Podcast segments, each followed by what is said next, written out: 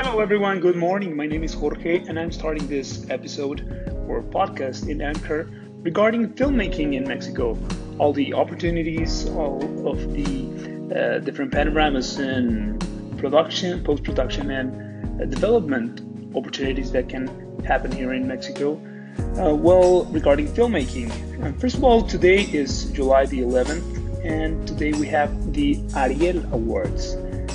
Los Ariel as we uh, know them here in Mexico. These are the relative of the Academy Awards uh, for Mexico.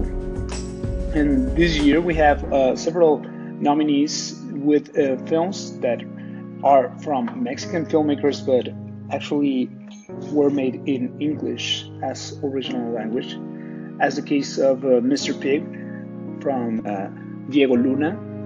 It has several nomine- nominations also, uh, Jonas Cuaron has his film Desierto, which is also uh, spoken uh, partially in English. And we have as, as nominee Gael Garcia Bernal also as Best Actor. Gael Garcia, he is nominated in a different film called Me Estás Matando Susana. And well, uh, this is uh, something that uh, we here in Mexico don't see very very well or, or applaud a lot because uh, well we have the awards for, for films in Mexico. We wanted to be mainly spoken in, in Spanish.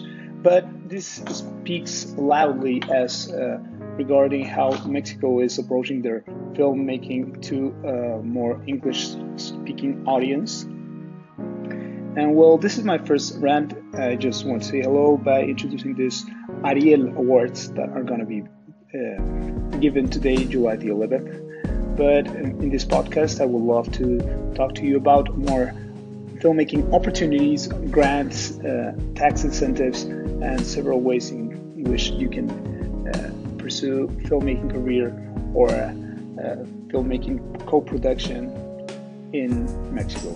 Have a wonderful week. We'll hear you around.